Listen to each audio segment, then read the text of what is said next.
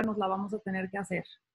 Entonces, antes de pasar y de entrar en el tema, les voy a platicar un poquito de mí. Para los que no me conocen, soy Mónica Reyes, soy licenciada en diseño gráfico de profesión, soy maestra de vocación, doy clases desde hace ocho años en CEDIM, estudié diseño gráfico en la Facultad de Artes Visuales de la Universidad Autónoma de Nuevo León y empecé a trabajar desde el primer semestre muy enfocada en el mundo corporativo, haciendo diseño de empaque, desarrollo de marca, innovación pero siempre en el mundo corporativo. Trabajé en una agencia que se llama Cacumen, estuve trabajando también en Cuprum, una empresa de aluminio, estuve en PepsiCo dentro de Gamesa Quaker y en Heineken México.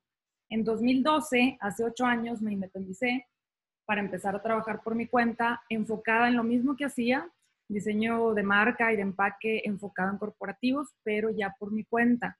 Aunque ya tenía 10 años de experiencia, me empecé a topar con todas estas preguntas de cómo cobrar, cómo trato a mi cliente, por qué no valoran mi trabajo, etc.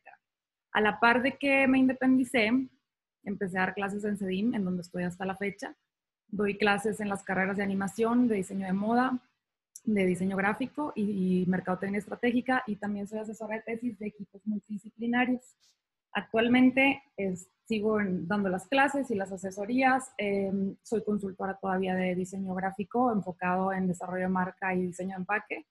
Tengo un proyecto que se llama Cráter. Con Cráter lo que hacemos es impulsar el emprendimiento creativo.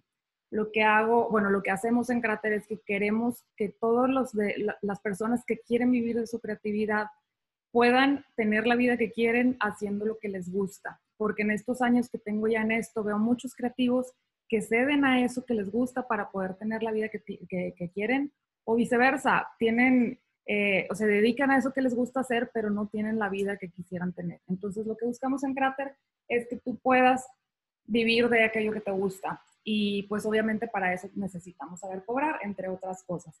Entonces, ayudamos compartiendo herramientas que te faciliten eh, tu desarrollo como profesionista, como freelancer, como diseñador o creativo independiente. Y nos enfocamos mucho en el desarrollo personal y profesional de la persona. ¿Cómo lo hacemos? Por medio de programas, em, que son cursos, talleres, conferencias, etcétera, y por medio de acompañamiento, sesiones uno a uno, en donde vamos acompañando a la persona a definir sus metas, a definir eh, sus precios, a definir su mercado, a desarrollar su marca, etcétera. Entonces, bueno, también aparte pertenezco a una fundación que se llama Promover. Promover impulsa el emprendimiento de Nuevo León también, ayudando a los emprendedores a tener mejor calidad de vida lo hacen por medio de un taller que se llama Taller Emprende y también por medio de mentorías en donde apoyo yo en el, en el área de administración y mercadotecnia. Entonces, pues como ven, tengo ya bastante tiempo en esto y estoy rodeada de muchos creativos, aunque sea diseñadora gráfica, pues trabajo muchísimo con animadores, con fotógrafos, con arquitectos, con diseñadores de moda, etc. Y esta es la pregunta que más me hace. ¿Por qué el creativo no sabe, digo, cómo cobrar diseño gráfico?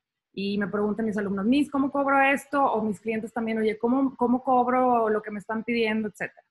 Entonces, de entrada, pues me causa la duda de por qué el creativo no sabe cobrar. Y para entrar en este tema, lo, lo, voy a poner, voy a poner el ejemplo con una analogía, que es un ejemplo que no tiene nada que ver, pero para explicar mi punto lo voy a explicar con una analogía si nosotros quieres, o sea, si yo quiero bajar de peso o nosotros queremos bajar de peso, vamos a ir con un nutriólogo, ¿sí? Si bien yo lo puedo hacer, a lo mejor puedo cambiar mis hábitos alimenticios, tal vez hacer eh, ejercicio y demás, pero es mejor que yo acuda con un especialista en esto. Entonces, cuando yo llego al nutriólogo o a la nutrióloga, pues quien ha tenido la experiencia de ir con un nutriólogo, primero te pregunta qué quieres, qué estás buscando, cuál es tu objetivo. No, pues quiero bajar de peso, porque cada quien tiene diferentes objetivos salir con un nutriólogo, ¿no? O sea, quiero bajar de peso, o quiero subir de peso, o mm, algunos lo hacen por cuestiones de salud, por cuestiones estéticas, etc. Pero te pregunta qué quieres y qué buscas. Después de eso te hace una serie de preguntas sobre tu estilo de vida, sobre tu actividad física, sobre tus hábitos alimenticios, Em, sobre a lo mejor hasta qué gustos tienes, si eres, si, eres alérgico a algún alimento, si te cae mal algún otro, etc. Una vez que tiene esta plática contigo, te toma medidas, te pesa y en base a eso te entrega una dieta, un plan alimenticio hecho a tu medida. Con ese plan alimenticio, pues tú te vas a casa, lo empiezas a implementar y ¿qué sucede? Empiezas a ver los resultados. Si ves los resultados, vas a volver con, con este nutriólogo y sobre todo lo vas a, a, promover, lo vas a recomendar con tus amigos, con tus familiares. Si no te da el resultado, lo más probable es que no regreses o que incluso, y pues obviamente no lo, no lo recomiendas, pero incluso hasta puedes llegar a hablar mal de él. No importa si te entregó la dieta bien hecha, no, no importa si tiene el, todos los estudios, este, que, no sé, certificaciones, etcétera. Si tú no obtienes el resultado, no vas a ir con esta persona, ¿no? Entonces, en realidad, lo que yo estoy buscando y lo que yo estoy pagando con este nutriólogo, a este nutriólogo, es la, la solución. Mi solución es que voy a bajar de peso. Y yo con esa solución voy a obtener un valor. ¿Qué valor? Pues a lo mejor me voy a sentir mucho mejor, me voy a sentir más ligera, más enérgica, a lo mejor me voy a sentir más segura de mí misma, a lo mejor voy a tener mucho mejor salud, etcétera. Entonces es muy diferente estar pagando por obtener ese bienestar y ese beneficio, o sea, mi solución que me da al igual un valor, a estar pagando por nutrición. Con todo este ejemplo que les conté, imagínense que el nutriólogo o la nutrióloga se cuestionara, ¿cómo vendo la nutrición? El simple hecho de decir esa pregunta, ¿cómo cobrar la nutrición? Suena totalmente ridículo. ¿Por qué? Porque yo, Mónica, no estoy comprando nutrición. Yo estoy comprando esa solución que me va a dar un valor. Entonces se fijan cómo sonaría igual de ridículo y con todo el respeto que nos merecemos, porque me incluyo ahí también, que me lo cuestioné por mucho tiempo. ¿Cómo cobro mi trabajo creativo? Es, es estar diciendo cómo cobro la nutrición porque los clientes que se acercan a nosotros no están buscando saber de, procesos creativos, quieren una solución. Como a mí no me interesa el saber de nutrición, a mí no me interesa saber eh, qué proceso siguió la persona, no me interesa saber cómo es que escogió los alimentos para mí, no me interesa saber este, el plan que siguió para dármelo, porque yo no estoy comprando una dieta en sí, ni estoy comprando un proceso, yo estoy comprando una solución que me genera valor. Entonces, las personas compramos soluciones, compramos cosas que nos, da, que nos dan valor. Entonces, de entrada, tenemos que empezar a pensar en eso, en que todo lo que nosotros ofrezcamos tiene que ofrecer un valor, si no, no nos van a comprar, ¿sí? Entonces, ¿qué veo? Que el creativo nos enfocamos normalmente o en el proceso o en el resultado. Y esto está completamente equivocado y creo que puede ser yo les estoy hablando desde mi perspectiva y desde mi punto de vista, pero creo que puede ser el error de que por eso no sabemos cobrar, porque estamos vendiendo nuestro trabajo como si fuera un proceso que nos da un resultado. O sea, yo llego un cliente y yo le digo cómo voy a estar trabajando. Bueno, yo voy a estar trabajando, este, yo utilizo design thinking y entonces yo genero bocetos y luego un concepto rector y de ahí hago las adaptaciones, etcétera, y te voy a entregar un branding. ¿Sí? Al cliente no le interesa eso, no le interesa mi proceso ni el resultado en sí. O sea, obviamente su solución, pero no me está comprando un logo o no me está comprando mi conocimiento, me está comprando el valor que él está recibiendo de, de mi trabajo. Entonces, lo primero que tenemos que hacer para saber cobrar es preguntarnos qué valor ofrezco al mercado. Y eso es lo que tenemos que empezar a definir nosotros mismos. Y es muy único, nuestra, nuestro, eh, pues nuestro medio, todo el medio creativo es muchísimo, muy amplio y cada uno tenemos cuestiones muy personales que ofrecemos cosas muy distintas al mercado. Pero el error es que muchas veces ni, siquiera sabemos qué ofrecemos porque nos fijamos más en lo que hacemos que en lo que damos, ¿sí? Entonces, ahí tenemos que hacer una introspección de decir, bueno, con esto que yo sé hacer y lo hago muy bien y lo domino, ¿qué valor estoy ofreciendo? Así como hay nutriólogos, volviendo al ejemplo y a la, analogía del, nutriólogo, hay nutriólogos eh, veganos y hay nutriólogos que, te, se basan en una dieta eh, ketogénica y hay nutriólogos que se basan en otra dieta y demás. Así hay mercado para todos y lo que a mí me funcione, pues yo voy a buscar a alguien que cubra esa necesidad. Por eso no debemos preocuparnos tampoco porque hace el de al lado o qué están haciendo los demás, yo primero tengo que encontrar con mucha introspección qué valor ofrezco al mercado. Y es ir más allá de lo que hago. Por ejemplo, si yo estoy ofreciendo, si yo hago branding, por poner un ejemplo, si estoy haciendo branding, nadie me va a comprar por el branding en sí, porque muchas veces el mercado, o sea, el cliente, ni siquiera sabe que necesita eso.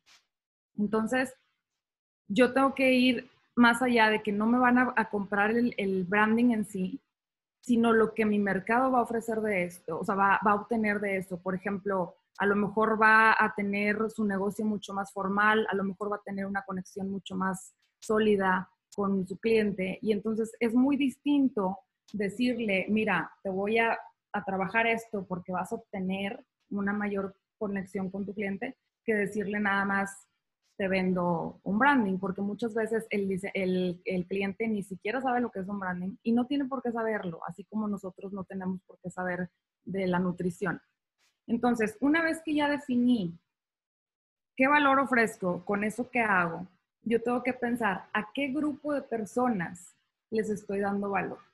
Volviendo al ejemplo del branding. Si yo hago branding y me estoy dando cuenta que el valor que yo ofrezco es eh, hacer sólidos los negocios, que se vean mucho más profesionales, que tengan una esencia definida, que contacten con el cliente. Entonces digo, bueno, ¿a quién le puede servir esto que yo hago? pues a lo mejor emprendedores, emprendedor, emprendedores que están poniendo eh, un negocio. Y ese va a ser mi nicho de mercado. No podemos venderle a todos y eso sí tenemos que tenerlo muy claro. El que le vende a todos no le vende a nadie. Y si les digo esto es porque lo veo mucho en mis alumnos, en mis clientes. Incluso a mí me pasó que cuando yo me independicé y empecé a trabajar como freelancer, pues quería agarrar absolutamente todo.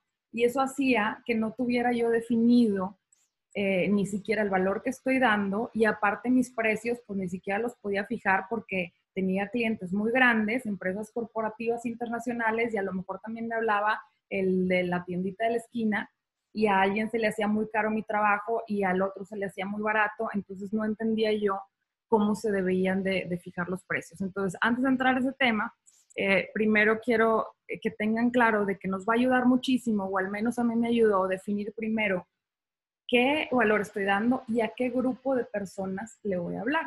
Y ese va a ser mi mercado. Ahora, es bien importante saber que tenemos que ir a buscar a esos, a, nuestro, a nuestros clientes. No van a llegar solos. Y ese es otro error que veo también y que me incluyo, que cometí por mucho tiempo como freelancer, que no los buscamos. Creemos porque les, eh, que por decirle a nuestros conocidos que somos freelancers o que lo ponemos en nuestras redes sociales, ya van a venir a nosotros hay que buscarlos. Este grupo de mercado, ¿dónde está? E ir a ellos para que me conozcan. De esos que me conozcan, no todos me van a, querer comprar y es normal, es parte de, pero tenemos que acercarnos. Entonces, si no tenemos definido, va a ser muy difícil buscarlos porque sería buscar a todos y no vamos a acabar nunca de buscar a todos. Entonces, después, cuando ya tenemos el cliente, suponiendo que ya llegamos al mercado, ya, ya está una persona pidiéndonos una cotización. Tenemos que preguntar, y esa es la clave, preguntar, ¿qué quieres? ¿Qué buscas? ¿Con qué batallas? ¿Cuál es el problema que estás teniendo? Y entonces la clave está en escuchar y en observar. Nosotros normalmente, o lo que veo mucho en los creativos, es que nos piden algo y simplemente cotizamos o mandamos la cotización sin ni siquiera escuchar a nuestro mercado. Volviendo a la analogía, del nutriólogo. Es muy diferente que tú llegues con alguien y digas, oye, ¿sabes qué? Quiero bajar de peso. Ah, aquí está, te vendo una dieta en mil pesos. Pues vas a decir, ¿para qué voy a comprar una dieta? Mejor la compro de internet. Es exactamente lo mismo. Si nosotros nos manejamos de esa forma, te cobro X por un logotipo, pues la gente va a decir, no, pues mejor lo bajo de internet, porque lo va a pagar. Sin embargo, si fuimos con el nutriólogo y nos preguntó, nos escuchó, nos dijo, eh, que nos conviene, nos habló profesionalmente, este, nos explica en términos a lo mejor de la, de la nutrición, pero luego ya los beneficios que va a traer a, mi cuerpo. O sea, primero me vio, primero entendió mi necesidad, me tomó mis medidas, este, vio mis hábitos alimenticios. O sea, yo ya ya con eso, estoy viendo que la propuesta que me haga me la va a dar mucho más sólida y fundamentada en algo y no nada más así sin preguntarme nada. Entonces, lo mismo puede pasar con nuestros clientes que nos piden algo, nos piden una cotización y seguramente les ha pasado a muchos de los que están aquí, porque a mí también me ha pasado mil veces, que ni siquiera te responden y ya ni siquiera te dijeron nada. ¿Por qué? Porque no se sintieron a lo mejor escuchados. Entonces hay que escuchar, hay que observar y sobre todo interpretar, porque muchas veces el cliente ni siquiera sabe el problema que tiene. Por eso tenemos que desarrollar habilidades de observación, de escucha. Somos como una especie de psicólogos, como una especie de, de intérpretes, porque ellos nos van a decir una cosa y nosotros vamos a interpretar otra. Y sobre todo la clave es empatizar, ponernos en los zapatos del cliente. Otro error que yo veo que pasa en nuestro medio es que en vez de empatizar con nuestros clientes, nos quejamos de nuestros clientes. Hay muchísima queja alrededor de nuestros clientes, que si nos piden muchos cambios, que si no valoran nuestro trabajo, eh, que si no saben lo que quieren, que no saben de esto, pues no tienen por qué saberlo. Pero entonces, si nosotros nos estamos quejando del cliente, no vamos a desarrollar ese vínculo que es fundamental para poder cobrar. Si se fijan, esto va mucho más allá de los números. Lo de los números se da solo cuando nosotros podemos tener ese vínculo, podemos realmente llegar a negociaciones con nuestros clientes. Pero si no empatizamos, por ejemplo, un clásico del trabajo creativo es que todo es para ayer. Te habla el cliente y le urge y lo necesita para allá. ¿Y cuál es nuestra primera reacción? No, es que el cliente quiere todo para ayer, es que así no se puede, es que no comprende, y entonces ahí nosotros nos estamos separando. Hay una separación de creativos con el resto de los no creativos. ¿Y qué sucede? Que el hecho de que nosotros no podamos responder a sus necesidades hace que no se, cree este vínculo. Este, en vez de criticar y decir, bueno, este, quiere todo para ayer y no se puede, ¿por qué no decir, a ver, ¿por qué querrá todo para ahorita? ¿Por qué me lo está pidiendo ahorita? ¿Cuál es su necesidad? Y en base a eso, de escuchar su necesidad o decirle, o sea, ahí por eso preguntamos, oye, a ver, ¿por qué lo quieres ahorita? Oye, no, pues es que tengo que imprimirlo porque no sé qué. A ver, platícame, entonces que te cuente todo y nosotros vamos a interpretar y ahí vamos a ver si realmente urge para ahorita o no. Y hay que empatizar y entenderlo sin quejarnos y sin juzgarlo ni nada para poder crear este vínculo. Si nosotros no, creamos este vínculo, es muy difícil que se cierre una negociación de trabajo.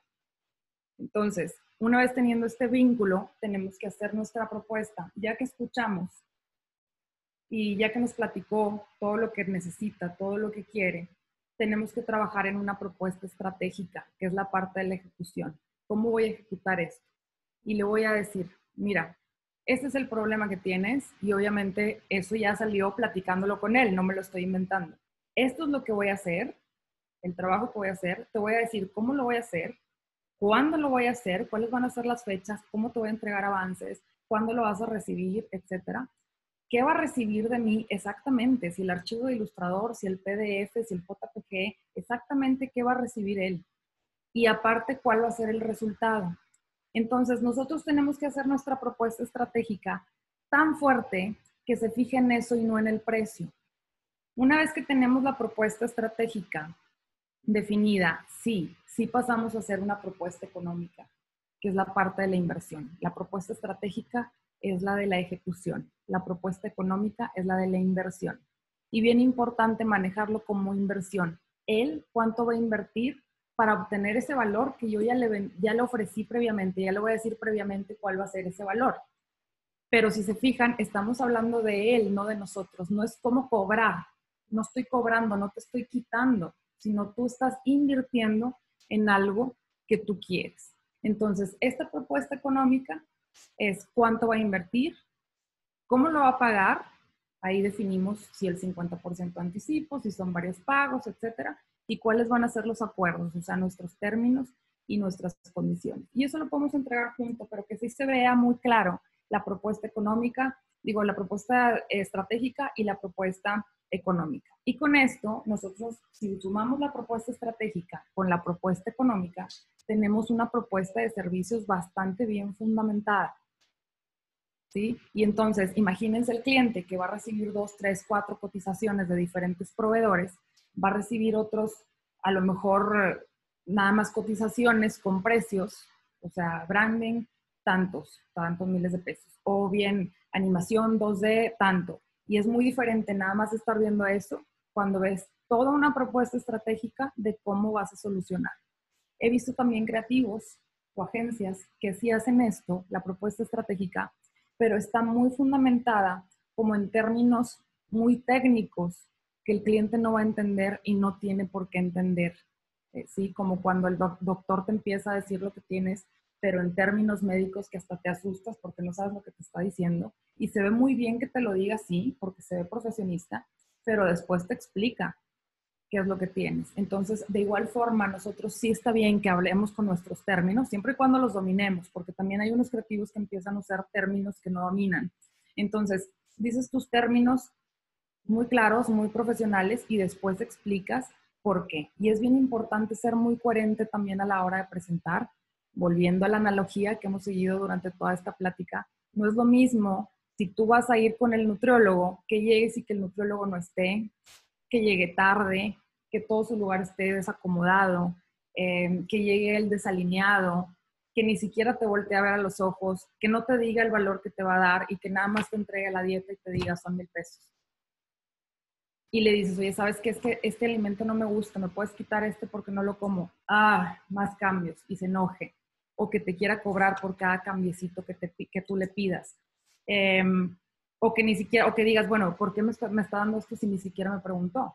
Pero ¿cómo nos vamos a sentir si llegamos con el nutriólogo y estaba puntual estaba todo ordenado, estaba con su bata, estaba bien presentable, te habló con, eh, con términos profesionales, te explica y luego te explica el beneficio y te entrega los, tu dieta. Y si tú le dices, oye, ¿me puedes mover esto, esto y esto? Ah, claro, te lo muevo, obviamente, siempre y cuando se, se adapte a tu solución. Pero si tú, si tú ves a una nutriólogo o una nutrióloga con esa seguridad, con esa certeza, que sabes que habló contigo primero, que su propuesta está basada en algo, lo más probable es que tú no le hagas cambios, es lo mismo que va a pasar con nuestros clientes. Si nos quejamos tanto de los cambios y no sabemos cómo cobrar los cambios, es que muy probablemente nosotros no, no estamos transmitiendo que somos los que sabemos de esto y no estamos transmitiendo el valor que tiene nuestro trabajo. Obviamente, sí, hay los clientes que son muy necios y que van a pedirnos muchos cambios y demás, no pasa nada.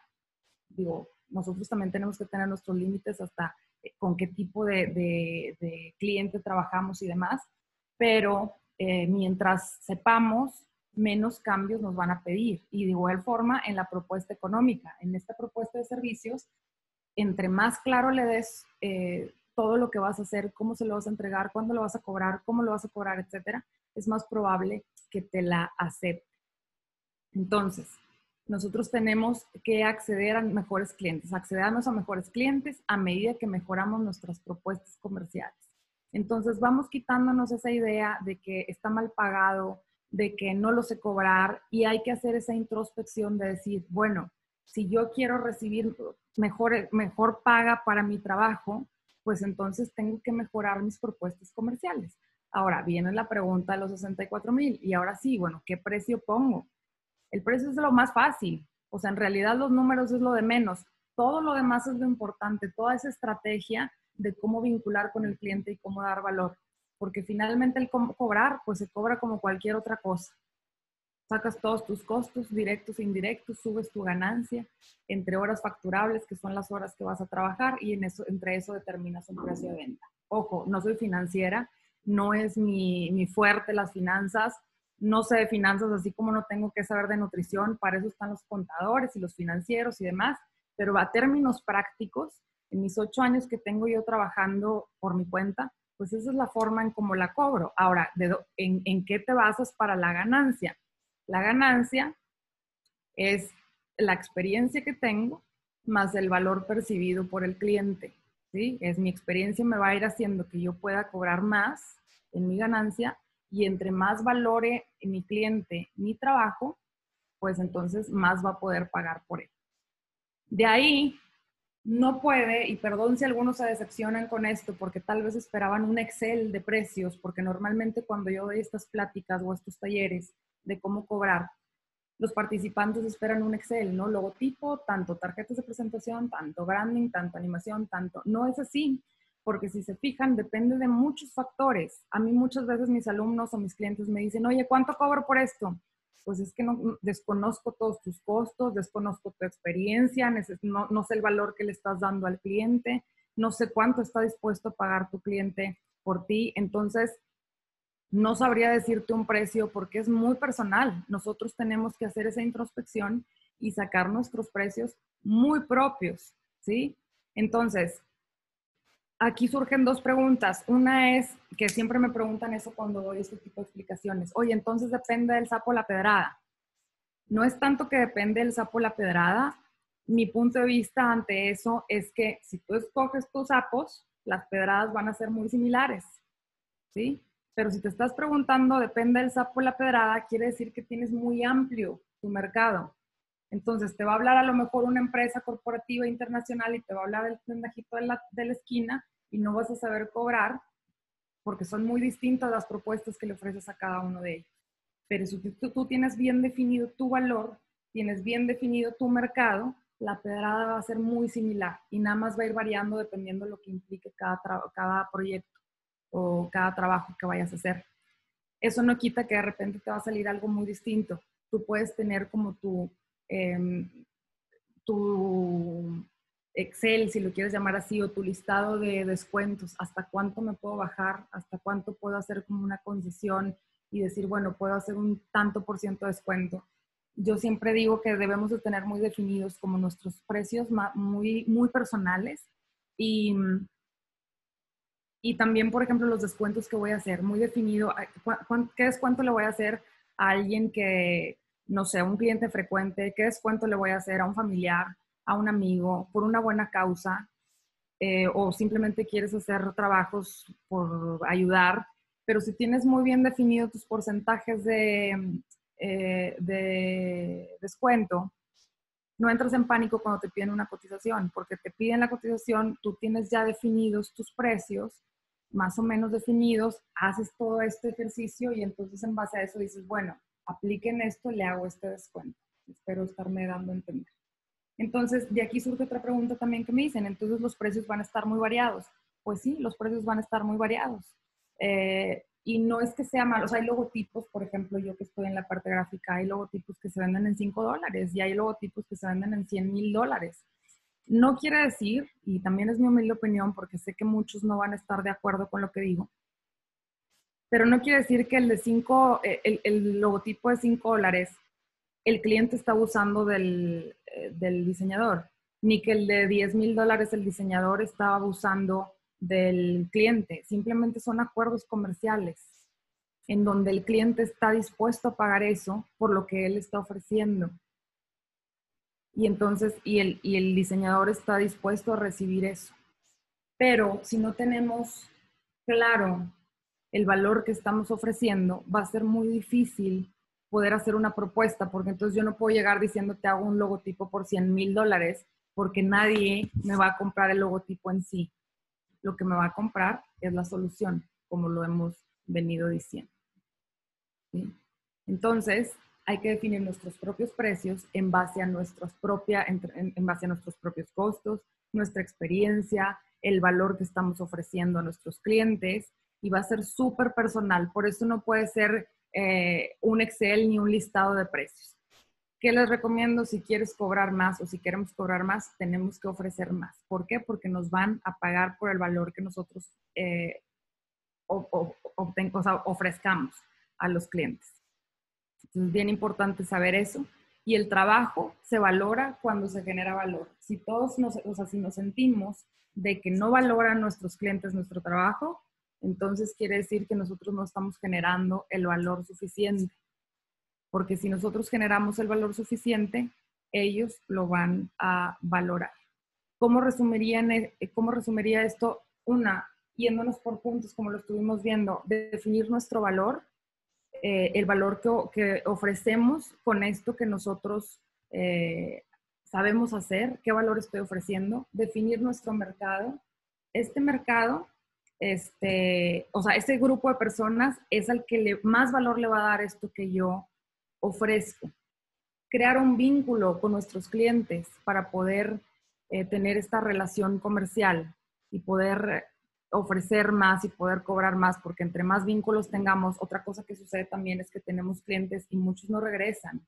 Entonces, ¿por qué? Porque no se empiezan a crear estos vínculos y no tenemos estos clientes fieles que nos siguen pidiendo eh, trabajo. Desarrollar una, propuesta estratégica y desarrollar una propuesta económica. Entonces, si se fijan, todo esto va más allá de los números. Para saber cobrar, necesitamos desarrollar habilidades personales, necesitamos desarrollar habilidades de negociación, habilidades de escucha, habilidades de observación, de interpretación. Los creativos deberíamos saber de psicología, de antropología, eh, deberíamos ser súper empáticos, deberíamos ser súper abiertos, muy humanos, etc. Entonces, si queremos vivir de esto de manera independiente, esas son las habilidades que debemos de tener, esas son las reglas del juego. Creemos que la técnica y la calidad son los valores de, los factores de éxito. O sea, un diseñador dice, es que yo lo hago muy bien, tengo una super técnica, eh, trabajo con mucha calidad, pero el cliente no premia eso. Lo que premia al cliente es que cumplas, que entregues a tiempo, que estés ahí para él, que le soluciones problemas, que lo escuches, que lo entiendas, que le, que le otorgues un valor a su vida. Entonces, si se fijan, son otras reglas del juego. El trabajar, o sea, el, el enfocarnos en desarrollar nada más la técnica y la calidad sirve mucho si nosotros queremos trabajar en una empresa, en un despacho. ¿Por qué? Porque vamos a estar ejecutando muy bien. Y no es malo, o sea, finalmente todos queremos cosas diferentes. Pero si yo quiero vivir de esto de manera independiente, para saber cobrar, yo tengo que desarrollar todo eso, negociación, eh, escucha, habla, etcétera. O sea, todo lo que implica las habilidades personales. Entonces son diferentes reglas del juego. Se juega muy diferente trabajando en un lugar a trabajar de manera independiente son juegos diferentes. Es como si tú jugaras fútbol y lo dominas muy, muy bien y ya sabes jugar fútbol y eres buenísimo jugando fútbol y puedes, este, no sé, te sabes todas las reglas del juego, sí, pero acá se juega básquet y las reglas del básquet se rige por esto, esto y esto. No quiere decir que no te van a servir estas habilidades, porque tal vez vas a tener muy buena condición física o porque a lo mejor pues eres muy, muy ágil o muy rápido, pero finalmente las reglas del básquet son distintas. Entonces las reglas de trabajar de manera independiente implican muchas relaciones personales. Y ahí cuando yo digo esto también, pues muchos me dicen, es que yo no soy así, yo soy introvertido, o yo soy antisocial, o yo soy una persona muy solitaria, etcétera. Entonces, y se vale también, no estoy diciendo que cambiemos ni nada, pero una de dos. Entonces, tal vez no estamos hechos para vivir de manera independiente y mejor trabajamos en un lugar, o bien se aprende porque todo esto son habilidades que se pueden desarrollar con un entrenamiento. Es como si vemos a un niño de 8 años y dice, no, es que yo no ando en bicicleta. No, no, no es que no andes en bicicleta, es que no sabes andar porque no has andado. Y te puedes decir, no, es que una vez me subí y me caí. Pues sí, pero ¿cómo vas a aprender? Si te vuelves a subir y si te vuelves a subir y si te vuelves a subir. Y así es todo. O sea, así aprendimos a caminar, así aprendimos a manejar, así aprendimos a diseñar, incluso regándola. Entonces, de igual forma, podemos entrenarnos con estas habilidades de éxito. Entonces, la calidad y la técnica no son factores de éxito, pero el vincularse con las personas sí.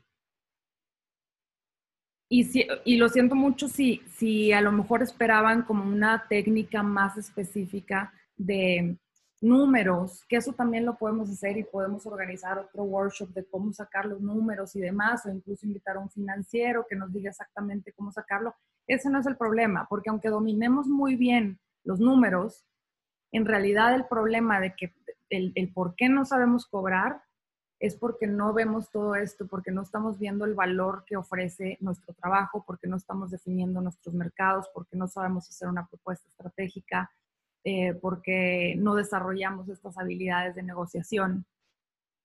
Y cerrando, volviendo a la pregunta inicial de cómo cobrar trabajo creativo, ¿Cuál sería mi respuesta? Mi respuesta sería, y a lo mejor va a ser muy diferente a lo que muchos le dirían, pero es mejorando como persona y ofreciendo valor a nuestros clientes. Y una vez que empecemos a mejorar nosotros mismos y ofrezcamos valor a nuestros clientes, vamos a acceder a mejores clientes y vamos a tener mucho más experiencia y vamos a crecer como personas, como profesionistas y vamos a poder lograr esto, porque finalmente todas las personas que están aquí, que quieren trabajar de manera independiente, es porque quieren hacer eso que les gusta, pero quieren tener la vida que quieren. Entonces, si queremos eso, eso tenemos que hacer, mejorar como personas y ofrecer eh, valor a nuestros clientes. No sé si tengan alguna duda, una pregunta. Ahorita sí está abierto el, chat para que hagan sus preguntas y Tania me las puedas hacer eh, llegar, por favor. Así es. Este, em, si tienen alguna duda, la pueden poner en el chat o pueden levantar la mano, este, digo, ya sea la mano física en, la pantalla, este, o la, opción de levantar la mano a través de Zoom para poder este, abrirles el micrófono y que puedan hacer la pregunta eh, eh, al foro. Este, te felicitan por, por, la, por la cátedra, Mónica, este, porque pues no solo aplica, dice que no aplica para los negocios creativos solamente, sino para otros tipos de, de, negocios y que muchas gracias. Este, la verdad es que sí, o sea, muchas gracias por esta perspectiva de, de que muchas veces el precio, como bien lo dices, no, no es el problema, o sea, Em, a veces la limitación en el precio la, pones tú de que no es que no me lo va a pagar o no me lo va a cobrar o no lo va a aceptar a, tal número. Y es estas otras habilidades que si desarrollamos, pues pudiéramos cobrar este, lo que quisiéramos, siempre y cuando le demos un valor a, los otros tipos de estrategias. Preguntan, ¿qué factor juega la competitividad y sobre, perdón, sobre, sobre población de profesionistas en la industria creativa? Muy buena pregunta. Quiero también aclarar de que todo lo que voy a contestar es mi humilde opinión y es en base a mi experiencia y yo sé que muchos otros creativos tal vez contestarían otras cosas y es completamente válido. Desde mi punto de vista, no importa. ¿Por qué? Porque somos únicos y el valor que vamos a ofrecer es único y nadie más lo va a ofrecer igual sí hay mucha gente, o sea, hay mucha competencia. La verdad es que sí está sobresaturado de creativos. Y también no solamente los que estudiaron, los que aprenden Illustrator, Photoshop o cualquier otro programa creativo y lo saben dominar bien. Pero hay competencia en la técnica, como les decía ahorita. Técnica, mucha competencia. Logotipos hay demasiados. Talentos, muchísimo. Pero el valor que tú vas a dar, ese no tiene competencia porque es único y es muy tuyo lo que hacemos, por ejemplo, en Cráter es ayudar a encontrar esa parte. O sea, yo tengo que encontrar mi esencia única como persona y viene mucho de toda la experiencia que has tenido, personal y profesional. O sea, va muy de la mano todo esto. Entonces, cuando tú tienes esa esencia única, lo que tú ofreces al mercado es único. Y voy a poner otra analogía, como saben, me encanta hablar de analogías. Es como la pareja. Hay de todo para todos. Y hay un roto para un descosido. Entonces, tú no te tienes que preocupar porque tú estás seguro de lo que tú eres, lo que tú vales, lo que tú ofreces. Y cuando estás así, ni celos te van a dar de nadie porque sabes quién eres, ¿sí? Y tu pareja dirá, o sea, tienes que llegar a un punto que digas, y si no me quieres, pues tú no me querrás, pero va a haber alguien que sí me va a querer. Con esa seguridad tenemos que ser también en nuestro trabajo, o sea, saber exactamente que nosotros ofrecemos algo único. Si nosotros nos fijamos nada más en la técnica, sí nos va a preocupar la competencia, porque hay gente que diseña mucho mejor eh, que nosotros. Yo tengo alumnos, o sea, muchos de mis alumnos, o la mayoría de mis alumnos, talentosísimos y diseñan gráficamente mucho mejor que yo. ¿Sí? Y aquí no, hay, no es competencia de técnica, o sea, aquí lo que se juega, como les decía, las reglas del juego son otras completamente diferentes. Entonces, mientras tú estés enfocada en el valor, en tu valor en el que tú das, no tienes ni siquiera por qué preocuparte por la competencia y saber que hay mercado para todos y saber que no puedes abarcar a todos. Entonces, tú tienes definido tu mercado y aún en tu mercado no todos te van a comprar tampoco. Entonces, uno seguro de lo que, hay que estar seguros de lo que nosotros queremos y hacemos y ofrecemos. Súper bien. Angie Villarreal nos pregunta, entonces no hay un alto para las peticiones de los clientes. ¿Cómo sabes hasta cuándo dar de ti en los proyectos? Y es, es, una, es una pregunta que em, yo también me hacía cuando estabas dando la presentación, porque creo que va muy de la mano con que, bueno, haces el super vínculo con el cliente y la relación va súper bien y ya te compró la estrategia y todo. ¿Cómo, eh, aunado a lo que dice Angie, cómo luego em, sobrellevas esas fricciones que empieza a ver cuando el cliente ahora sí ya se está pasando en, en, cambios, ¿no? Porque creo que ahí es donde, este, por ejemplo, para personas que hemos estado de los dos lados del escritorio, pues dices, este, sí tengo que decirle cambios, pero ¿hasta cuándo es ese, ese límite de, de, pues nos veamos muy bien y quiero seguir teniendo una muy buena relación contigo, pero hasta aquí en este proyecto llegan los cambios? Muy buena pregunta. Voy a volver a la analogía del nutriólogo. Si tú vas con un, con nutriólogo que se ve que sabe, que se ve profesionista, que te demuestra que sabe, que te escuchó, que te preguntó, que en base a tus necesidades te hizo ver el problema y te entrega tu, tu dieta y tú le empiezas a pedir cambios. Imagínate que le digo, oye, ¿sabes que no, no me gusta el huevo? Y te dice, ah, no importa, o sea, te quito el huevo y te lo, te lo suplo con esto. Ahí vamos bien, ¿no? Y le digo yo, híjole, no, es que sabes que ponme unas papas fritas porque me gustan las papas fritas. Pues ahí yo ya sería muy necia y el nutriólogo me tiene que hacer ver que eso no es bueno para mí. Y sabes que no te lo puedo poner porque lo que estás buscando es esto. Y te está explicando el por qué no. No nada más diciendo que no porque está feo, porque a uno no le gusta. Porque muchas veces nosotros decimos, es que a mí no me gusta. Es que no importa si nos gusta o no. Lo que importa es la solución en sí. Entonces, a medida que nosotros demostramos más profesionalismo. Y sí tienes razón, tiene que haber un balance en el que soy flexible y te hago tu cambio, pero a la vez yo soy el que sé o la que sé, sin llegar a la actitud de rock, rockstar. Ninguno somos rockstar, por más que diseñemos fregón, eh, somos prestadores de servicios. Entonces, tú tienes que demostrar, bueno, nosotros tenemos que demostrar que es, yo soy el, el que sé y la que sé, y por eso te estoy ofreciendo esto. A medida que tú empiezas a ofrecer valor y soluciones, el cliente empieza a confiar más en ti y los cambios se reducen. Cambios siempre va a haber y es parte de, nuestro trabajo, por eso los tenemos que considerar en nuestro, en nuestro precio también. Cuando hagamos esto de costos, ganancias, entre horas facturables, hay que determinar un tiempo de cambios. Y en base a eso, bueno, pues tú determinas si tus cambios están cobrados y tú puedes poner límites y decir, bueno, vamos a hacer tantas rondas de cambios y a lo mejor estas ya las empezamos a cobrar extra por hora, etcétera.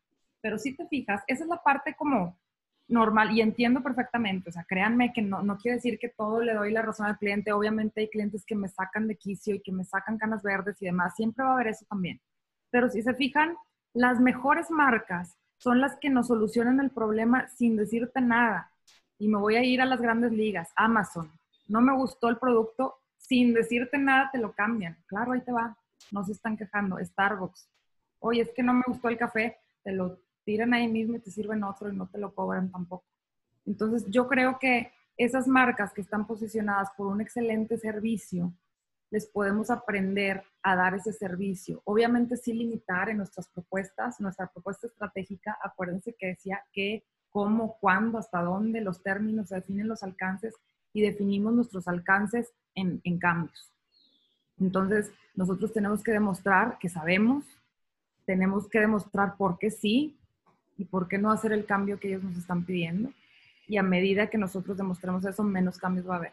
Ahora, clientes difíciles siempre va a haber también. Y entonces ahí yo creo que tenemos que tener eh, nuestros límites, que los límites van en, en base a nuestros valores. O sea, y mis valores y tus valores y los valores del otro van, a ser completamente distintos. Entonces, mis valores van hasta aquí y cuando este cliente ya está sobrepasando mi valor, yo ahí tengo que decir no por más que me paguen. Les pongo un ejemplo muy personal. Para mí el valor principal de mi vida y de mi negocio es la salud, porque la salud, sin la salud no podemos hacer nada. Entonces, yo puedo tener un cliente que me pague extraordinariamente bien, pero en el momento que empieza a afectar mi salud física o mental, ahí eso es, la, es lo que va a tomar la, el, es, es, la determinación de decir, con él yo ya no puedo trabajar. Y hay gente que, o sea, hay que definir también nuestros valores, honestidad, respeto. O sea, los valores no es algo que se define como que, ay, los valores de mi empresa como misión, visión y valores para que estén ahí colgados o en mi página web. No, es para que realmente rijan tu forma de trabajar. Entonces dices, oye, si mi valor es la honestidad, voy por la honestidad y en el momento que, este cliente está siendo deshonesto conmigo, ahí se corta la relación. Otro valor que yo tengo muy fuerte o trato de hacerlo, es la practicidad. Práctico, sencillo, cero estrés. No tenemos por qué vivir con estrés. El estrés está sobrevalorado desde mi punto de vista, porque ya les dije que a mí me importa mucho cuidar la salud física y mental. Entonces, cuando ya está sobrepasando los límites de lo complicado, o sea, ya es un cliente demasiado complicado, pues sabes que no, y, y, lo he hecho, y con clientes muy buenos, de empresas reconocidas que a lo mejor me estaban pagando bien, y decirle así, eh, eh, vuelvo al ejemplo de la relación, como cuando tienes un novio buenísimo, pero ya no, no hace compatibilidad contigo, y sabes qué, yo estoy buscando una cosa, yo trabajo de una forma, tú trabajas de otra y no estamos siendo, no, no compaginamos, sin actitud de rockstar. Eh, no como que es que yo así soy y nadie me va a cambiar, no simplemente, mira, yo tengo estos valores, yo trabajo de esta forma y creo que este cliente no se está adaptando. Pero yo creo que si tenemos muy definido nuestro mercado y además los valores de nosotros, vamos a buscar y atraer clientes así. Y todo eso empieza a disminuir. No se quita y nunca se va a quitar. Por eso también hay que trabajar mucho la parte emocional y de inteligencia emocional. Pero, pero sí lo puedes ir reduciendo. Súper. Alex Alanis nos pregunta, bueno, primero que nada te da las gracias y dice, cuando vas empezando, pues muchas veces tienes que tomar casi cualquier trabajo.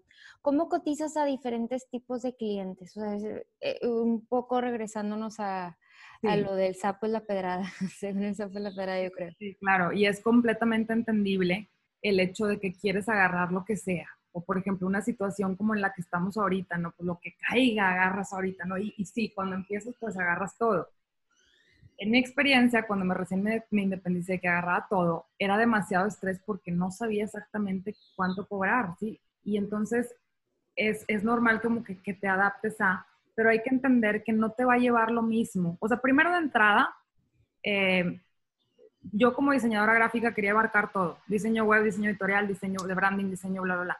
Entonces, la verdad es que tenemos que saber que dominamos más unas cosas que otras. Entonces, ¿qué pasaba? Ok, diseño web lo agarro. La verdad es que no lo domino igual que el diseño de empaque. El diseño de empaque yo lo hago rápido y fluido y constante y lo hago con los ojos cerrados porque tengo mucha experiencia haciendo eso, tengo muchos años haciéndolo. Eh, sin actitud de rockstar otra vez, o sea, simplemente porque lo he hecho por mucho tiempo. Entonces, ¿qué pasa? Yo puedo agarrar el diseño web porque ya me cayó ahorita y, me, estoy, me tardo un chorro en hacerlo y estoy, me estoy tardando y me estoy atorando y entonces por, por más que me hayan pagado, yo me estoy tardando mucho más. Y de repente me cae un, un proyecto de diseño de empaque que ese sí lo voy a hacer fluido y no lo puedo hacer porque ahora tengo lo otro. Entonces, con lo que yo hice, lo que hago un diseño de diseño web, yo podría hacer 20 de diseño de empaque. Es entendible que en un inicio, pues a lo mejor necesitamos el dinero también hay que saber que no pasa nada si perdemos un cliente. O sea, hay, hay clientes que vale la pena dejar ir, hay proyectos que vale la pena dejar ir. Entonces, tenemos que eh, conocernos muy bien nuestras fortalezas, lo que hacemos muy bien y enfocarnos en eso. Y, y es bueno, o sea, obviamente va a ser como un, un, aprendizaje de que, bueno, voy tomando todo y luego voy filtrando y es bien difícil decir que te cae el trabajo y dices, es que sabes que esto no lo sé hacer. O bien también es bueno tener como pues bueno, lo, lo, tercerizas con alguien más que sí es bueno para eso y a lo mejor cobras una comisión y pues ya no le perdiste, ya ganaste algo, ¿no? Entonces, es, es normal empezar así, pero con el paso del tiempo yo sí recomiendo ir filtrando en base a lo que nosotros sabemos hacer y también ir reduciendo nuestro mercado para, para hablarle como al mismo mercado siempre y poder cotizar más o menos igual. Ahora, otra, otra cosa que puede suceder en esta pregunta es lo que les decía hace ratito. Yo puedo tener como mis tarifas más o menos definidas y me voy hacia descuentos. Hacia descuentos, es decir, bueno, si es un, un cliente chiquito o es mi primo que me está pidiendo esto, pues le hago un 80% o un 70%. ¿Cuánto descuento? Pues ahí sí ya es bien personal, lo que, lo que uno quiera, ¿no? Así es. Eh, Yuriko Marino nos, nos pregunta, ¿has pensado en las estrategias que tendremos que adecuar al salir de cuarentena? Muy buena pregunta. Sí, me la preguntan mucho, eh, sobre todo en la Fundación Promover. Como les digo, en la Fundación Promover yo doy estrategias de, de marketing. Y entonces ahorita me dicen, oye, que, que, que sigue y que el mercado. Y también lo que voy a decir es muy personal y a lo mejor va a ir en contra de lo que todo el mundo dice. yo me enfocaría, y ahí va, a lo mejor está muy controversial, pero es mi, mi perspectiva y es en base a mi experiencia. Yo no me estresaría por lo que sigue, porque creo que nadie sabemos. Nadie hemos vivido una pandemia, nadie sabemos, o sea, yo ahorita veo como las redes saturadas de la mejor manera de vivir la cuarentena y la mejor estrategia para salvar tu negocio. Pues, ¿cómo sabes si no lo hemos vivido nadie? No tenemos como un antecedente de esto. Yo me enfocaría en utilizar este tiempo para mi persona. Si tienes trabajo muy bien, qué padre, hay que agradecerlo y hay que sacarlo. Si no tienes trabajo ahorita, porque obviamente a lo mejor en los, eh, como freelancer te puedes quedar o te puede bajar el ritmo, enfócate en ti, en tu persona, en tu salud, en tus habilidades personales, mentales, etcétera. Y todo eso te va a ayudar después a implementarlo en tu negocio. Como les decía, el valor que nosotros damos viene mucho también de nuestros, de nuestros valores, de nuestras experiencias y demás. Entonces, entre, como freelancer, entre más te enriquezcas como persona, más puedes ofrecer un servicio más enriquecedor. Entonces, todo lo que nos pasa nos puede servir para después de una manera que, que, ni sabemos. Y les voy a dar un ejemplo, por ejemplo, muy personal. Hace unos años eh, tuve una, un quiebre de un negocio que tenía y caí en la bancarrota y es normal, el fracaso es parte del éxito, obviamente ya lo, lo, aprendí hasta después, pero en el momento pues me sentía completamente fracasada, derrotada en el piso, no sabía por dónde empezar, bla, bla, bla, bla, bla. Y yo en lo personal me enfoqué más en mi persona que en el negocio. Y claro, fui muy criticada, ¿sí? Tengo tres hermanos que son súper de negocios financieros y más enfocados como en estrategias y demás. Me decían, es que ponte a hacer la estrategia. Y yo, no, no, no, yo ahorita necesito mi tiempo conmigo y ese tiempo que yo lo invertí en mí, finalmente me ayudó mucho para, para, desarrollar muchas cosas más que yo no había visto. Las estrategias, las ideas, la creatividad, viene cuando estamos en calma, cuando no traemos mucho ruido en la cabeza. Entonces, mi recomendación a la pregunta sería enfocarnos en el presente y creo que las estrategias se van a ir dando solas con el aprendizaje que tengamos nosotros después de, de esta contingencia pero sé que no es la respuesta que, que muchos darían. Em, nos dice Hugo Villarreal. Eh, primero que nada, excelente plática y le encantaron las analogías.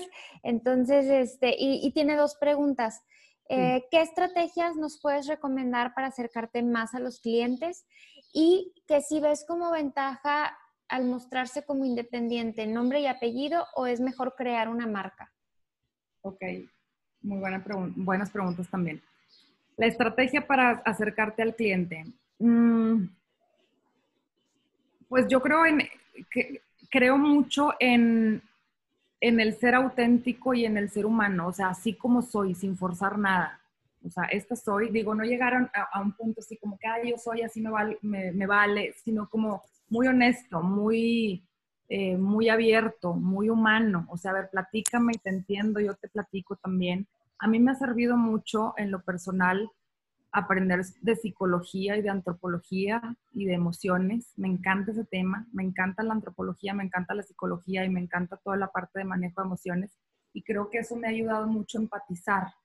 Otra cosa que me ayudó es que me certifiqué en Design Thinking. Design Thinking es una metodología que está también súper enfocada en poner al, cliente como el centro de todo y me ha ayudado como a cambiar mucho la perspectiva eh, y tratar como de salirme de mí y tratar de poner de ponerme en, en, los zapatos de los demás para ir construyendo como este vínculo.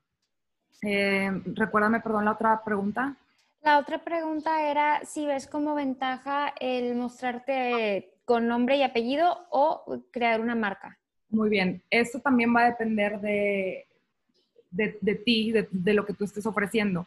La marca, por ejemplo, yo que me, que me dedico también al desarrollo de marcas, he aprendido también que la marca, otro error que cometemos, creo que, creo que los creativos somos muy eh, fijados en nosotros mismos, o sea, estamos viendo lo que hacemos y no lo que ofrecemos. Entonces, muchas veces al desarrollar la marca, pensamos en nosotros, o sea, en, ponerle algo que represente mucho para mí o que hable de lo que hago.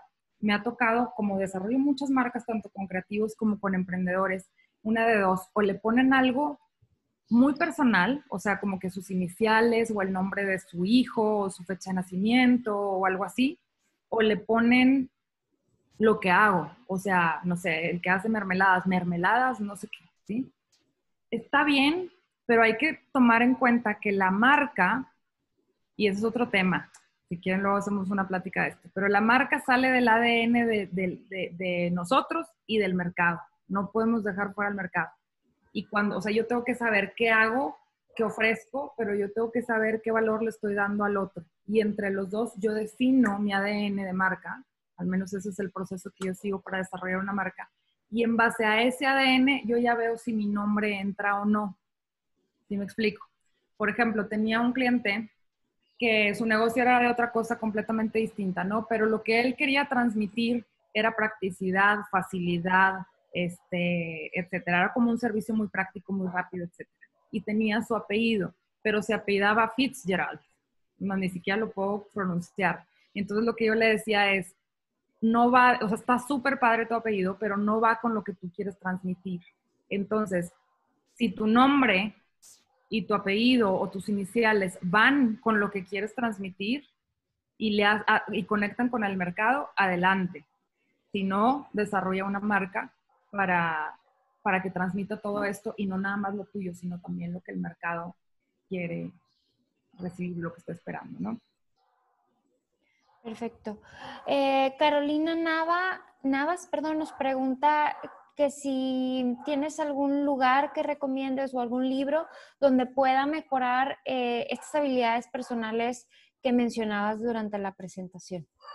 Sí, pues mira, yo creo que también es muy muy personal, porque también estilo, el, recomendar un libro es como todo, el recomendar una película o recomendar incluso a un proveedor que te puedo decir es que sabes que a mí me cambió la vida y luego lo leen y dices, híjole, es el peor libro que he leído, ¿no? Porque también depende mucho de nuestros gustos. Tal vez te tendría que conocer más, Carolina, si me dices, oye, ¿qué piensas o cómo ves o cuáles son tus creencias o la para, para recomendarte un libro?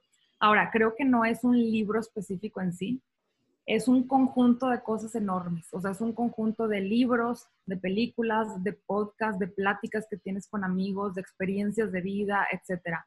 Y es bien importante que seamos como conscientes de, o sea, de hacer nuestro entorno, qué películas estamos viendo, eh, qué libros estamos leyendo y, y elegirlos en base a eso. Eh, en base a eso, decir, a ver, si yo quiero ser una mejor persona, pues a ver qué entorno necesito. Las pláticas que tenemos con nuestros amigos también, o sea, si estamos rodeados de gente que se está quejando y quejando y quejando y quejando, no nos, no nos enriquece nada. Entonces, decir más o menos, a ver qué busco, qué quiero ser, cómo quiero ser y empezar a crear mi entorno alrededor de eso. Y empezar acciones muy chiquititas. O sea, si yo quiero aprender a hablar en público, pasos mínimos eh, otra cosa también, si son problemas ya, porque sí me toco mucho con eso en los creativos, que realmente tienen como pánico escénico o son muy introvertidos o así, yo recomiendo también mucho ir a terapia. Como les digo, yo soy ferviente creyente de, la psicología y la antropología. Entonces, te ayuda mucho también como ir rompiendo ciertos límites eh, que tenemos nosotros. Como el hacer una introspección y saber qué es lo que realmente te limita o lo que, vaya, tus límites y retarte, ¿no? O sea, es como decir, oye, me cuesta un montón de trabajo hablar con gente extraña, pues hoy voy a ir a un evento de networking y voy a decirle a dos extraños qué es lo que hago. Eh, y paso a paso, ¿no? O sea, algo así. Baby steps, o sea, paso a pasito a decir, a ver, si yo soy, por eso es mucho, yo creo que es clave lo que dices, Tania, de que mucha introspección, por eso digo que la psicología ayuda mucho, porque la, la psicología, más allá de curarte de enfermedades mentales, es como hacer una introspección en ti mismo, en poner eh, en palabras cosas que nunca habías externado. Entonces te vas conociendo mucho y vas, te vas dando cuenta de que ya no me había dado cuenta que, que sí es cierto, no sé, me cuesta mucho hablar en público. Entonces mañana, no sé, si estoy estudiando, mañana voy a levantar la mano y voy a decir algo. Aunque te dé un chorro de pena, y volvamos como al ejemplo de la bicicleta, o sea, pues te caíste la bicicleta no quiere decir que no eres buen andadora de bicicleta, simplemente no, no has andado. Y nos vamos poniendo como etiquetas a nosotros mismos. Este, por ejemplo, una clave, factor clave para ser freelancer, o sea, yo digo que es fundamental, es el orden. Tenemos que ser súper ordenados, súper organizados. Y el creativo pues se presta mucho que seamos como muy dispersos. Y así me dice, me asegura, es que yo soy desordenado. No, no eres desordenada. Has sido desordenado hasta ahorita. Pero a partir de hoy, si quieres, puedes empezar a ordenar con cosas mínimas, chiquitas, chiquitas, chiquitas. Y más o menos a eso me refiero, en aprovechar este tiempo que tenemos ahorita, porque es tiempo de introspección, es tiempo de hacer cambios en nosotros mismos, es tiempo como de estar viendo en qué, en qué nos estamos limitando. Y aunque parezca que no, porque hay gente que nos va, a, nos va a decir, no, no, no, es que ponte a pensar en tu negocio. Al estar mejorando a mí, estoy mejorando mi negocio por, por ende. Así es. espero haber contestado la, la pregunta. Luis Enrique Mendoza cuestiona, entonces vale más el, el, valor que generas que la técnica que dominas. En mi opinión, sí, muchísimo más. Y les voy a decir por qué. No sé si les ha pasado que ves un logotipo que se vendió carísimo y dices, no manches, yo lo pude haber hecho cien mil veces mejor. Y sí, la técnica la tienes, pero para poder vender ese logotipo a ese precio necesitas otras habilidades que son completamente diferentes. O sea, ese diseñador, a lo mejor tú tienes mucho mejor técnica, pero ese diseñador sabe hablar, sabe negociar, sabe interpretar, sabe entender, sabe justificar una, una propuesta. Entonces, todas esas habilidades te van a ayudar a vender más. No quiere decir que la técnica no importa, pero la pura técnica sola no te va a ayudar. Ahora, hay gente que se dedica a esto y lo que hace es que a lo mejor tiene el que, el que domina muy bien la técnica, pero el que vende es el otro. Y tampoco está mal, pueden empezar a ser como sociedades de decir, bueno, si yo soy muy bueno en la técnica, pero no soy bueno para vender y no quiero, porque también se vale decir, no quiero. Ah, bueno, no, nadie, nadie está obligado pero ahí te puedes hacer también una alianza, decir, bueno, él o ella sí es muy bueno para eso y podemos hacer alianza. Así es. Eh, le voy a abrir el micrófono a Raquel Martín, que tiene eh, una, una, pregunta. Claro. Raquel. Ah, Mónica, oye, este, mm, tengo una duda sobre tu fórmula. O sea, sé que justo dijiste que no, que no se trata de dar costos fijos o, bueno, o cuánto deberíamos cobrar con un Excel, ¿no? Pero en tu fórmula, por ejemplo, los costos, digo, ok, yo tengo mis costos, los puedo calcular perfecto. Las horas que voy a trabajar en un proyecto o para un cliente también las puedo calcular perfecto, pero en la parte de ganancias, este, es, porque siento que es muy subjetivo, la experiencia de cada quien, pues sí, cada quien tendrá sus años y su experiencia. Claro. Y el percibido pues vendrá de este vínculo que generes con el cliente, etcétera, de tu propuesta estratégica. Pero no sé si pudieras darnos un ejemplo de cómo tú calculas esta parte de ganancias. Ok, pues mira, te voy a decir también otra vez mi, mi opinión y en realidad es mi percepción. Vuelvo a decir que no soy financiera, pero pues creo que he aprendido cómo manejar mis precios o simplemente poder cobrar a mis clientes para yo poder tener la vida eh, que quiero llevar, que al final también es bien diferente entre unos y otros. Lo que yo hago es que, bueno, sacas tus costos totales y tus costos, eh, o sea, tus, que va con tu costo directo y costos indirectos, ¿no? Con eso tú sacas un costo total y con ese costo total lo divides en tus, eh, en tus horas facturables y te da tu costo por hora. A esa hora, lo que yo hago es que le sumo la ganancia. ¿Cómo sumo la ganancia? Pues le vas a subir un, porcentaje. Alguna vez aprendí, y no sé si está bien o está mal, pero finalmente eso me ha funcionado, que tú puedes empezar subiendo un 20% de ganancia y puedes ir agregando un 2% dependiendo del año de experiencia. Entonces, tú vas subiendo, tú dices, bueno, pues tengo 15 años de experiencia o 5 años de experiencia o bla, bla, bla.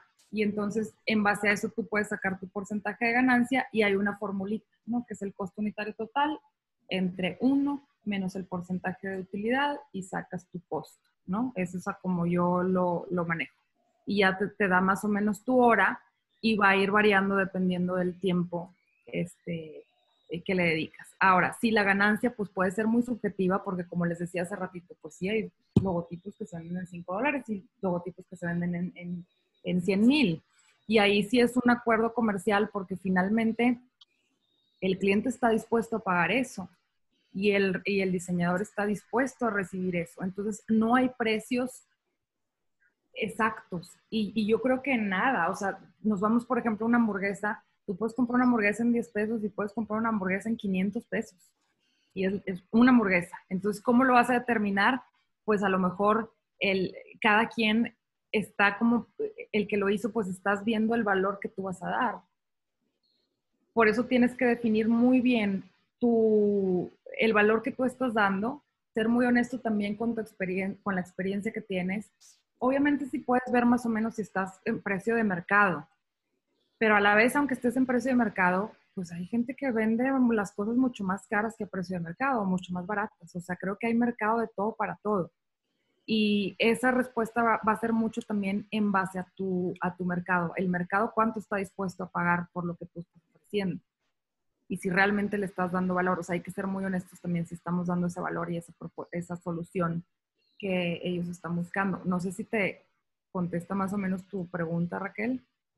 Sí, entonces digo, eh, sí, más o menos, evidentemente, como dices, pues depende de la experiencia de cada quien, pero a lo mejor sí un punto para empezar sería este 20%. Un 20% de utilidad, o sea, de, tu hora le puedes subir un 20 que se saca, esa es la formulita, o sea, el costo unitario total, o al menos es la que yo utilizo, entre 1 menos el porcentaje de utilidad. O sea, si le vas a subir, a subir el 20%, entonces pones tu costo unitario, no se voy a hablar al, al aire, no son 100 pesos entre punto .80 y eso te va a dar tu hora, el valor de tu hora. Y, por ejemplo, volviendo al punto de, de si el sapo y la pedrada, pues obviamente una empresa, si tú vas a trabajar como para un corporativo, te va a requerir más trabajo, o sea, más tiempo.